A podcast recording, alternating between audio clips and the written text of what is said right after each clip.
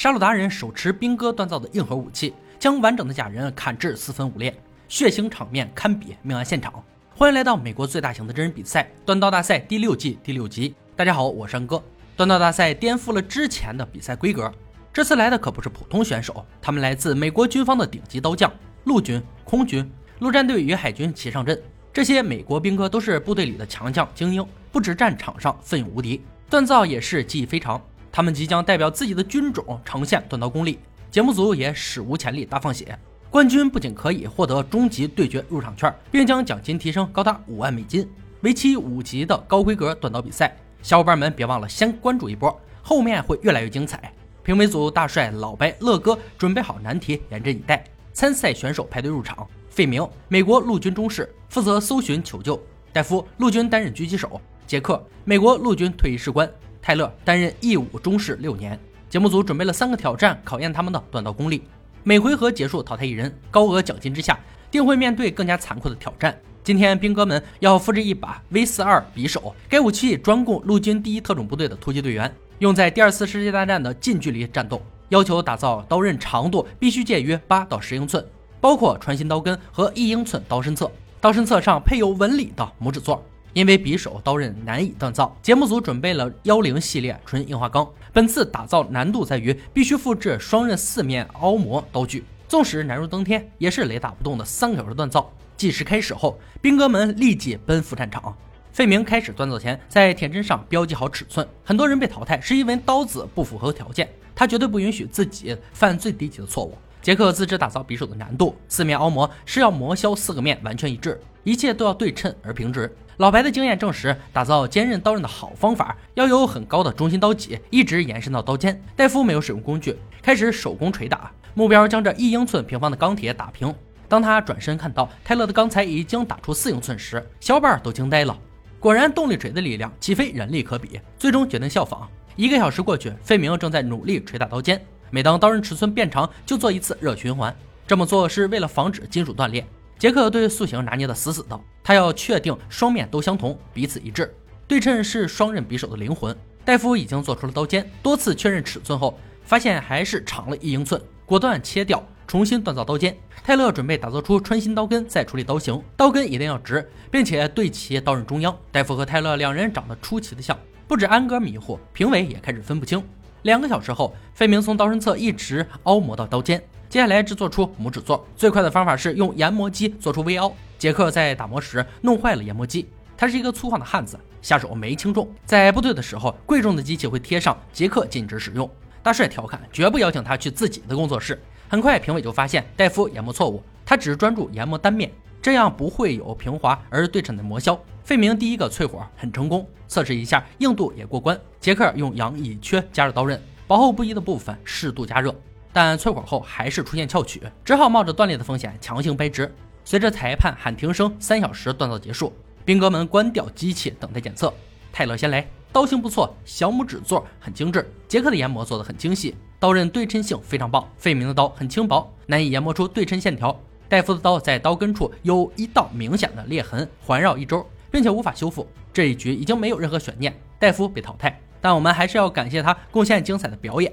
留下的选手立即进入第二回合，他们要为匕首安装叠层皮革刀柄、护手和剑环，还有碎骨的刀柄圆头装在刀子尾端。结束后接受捅刺弹药箱和切割降落伞绳的检测。改造时间为两个小时，计时开始。费明首先将皮革割成小块放在旁边，随后把制作护手的软钢锁三个洞，利于搓磨。泰勒有很多事情要做，首先要把刀根磨圆一点，不能有尖锐的角落。然后在光压器上滴上切削油，开始制作螺纹。接着把刀柄圆头锁孔，锁上刀柄。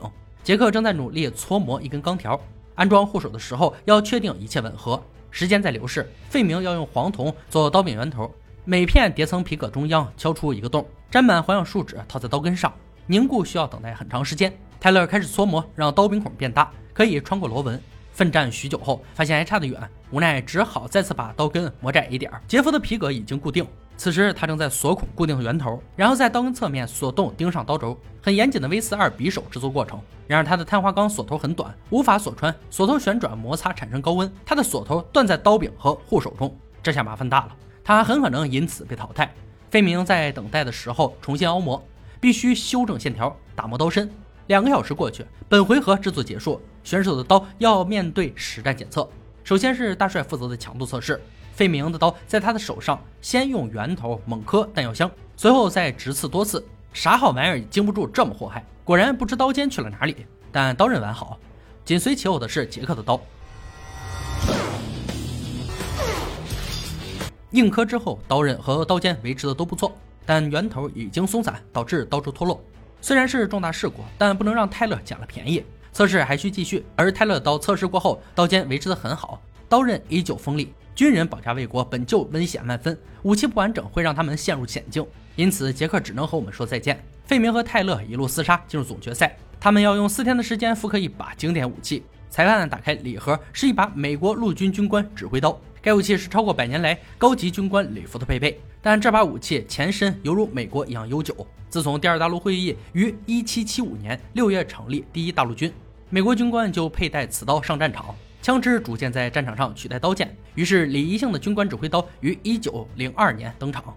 这件华丽的武器源于美国骑兵的战斗长刀，如今陆军军官指挥刀仍然深受欢迎。本次打造要求如下：刀刃长度介于27到28英寸之间，曲线深度必须介于半英寸到四分之三英寸之间。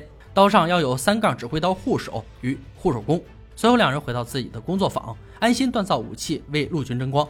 第一天，费明要用幺零九五高碳钢打造刀刃，他有一个双喷嘴锻造炉，但打造大尺寸武器还需要将锻造炉加长。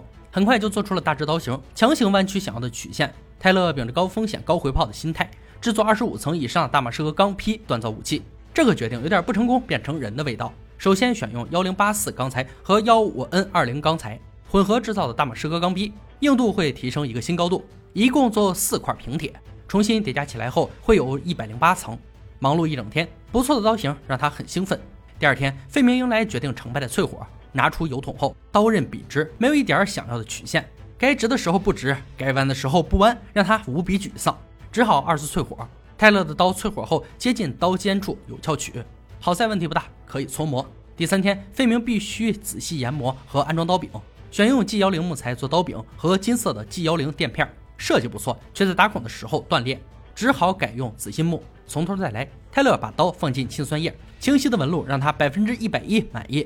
规定的时间到，两人带着自己的武器返回比赛现场。两把武器的外观都不错，威力如何还需检测。擅长杀戮的乐哥会用他们的武器攻击假人，泰勒先来，他的刀轻松切下假人双臂，横劈一刀，内脏飞出，最终可怜的假人连下巴都没保住，刀刃却没有丝毫损伤，邪恶。费明的刀经历了同样的流程。砰的一声，假人的脑袋直接掉在了地上，无需抢救。火葬场已经准备好了焚化炉，而他刀也有些弯曲，出现缺口。此时场上已经准备好头盔，等待大帅检测强度。还是泰勒刀先来。经过血祭之后，武器更加强悍。日军头盔完全抵挡不住大帅的横劈猛砍，刀刃除了一点不明显缺口外，别无其他。费明面对如此强悍的对手，有些心慌，而他的刀仅挥出一下。弯曲直达九十度，事已至此，已经无法继续测试。最终对决，费明输得有些惨，两把武器的威力相差甚远，甚至他注定和冠军无缘。泰勒以超硬核的锻造赢得陆军铁针，获得军种大战的入场券。能否获得冠军和五万美金，还需对战终局对决。以上就是锻刀大赛第六季第六集的内容。本集决赛武器：美国陆军军官指挥刀。一九零二年，美国设计出一种普通型军官指挥刀。它是一个镀镍的三条杠鸟头型护手，把手用动物角制成，并刻有手抓印。刀身微弯单刃，很多刀都刻有与军队有关的图案，有的还刻上主人的名字。刀鞘是镀镍钢做成。如今市场上这种刀仍然很多，尤其是经过特殊加工和装饰的，依然有很高的收藏价值。今天解说就到这里吧，我们下期再见。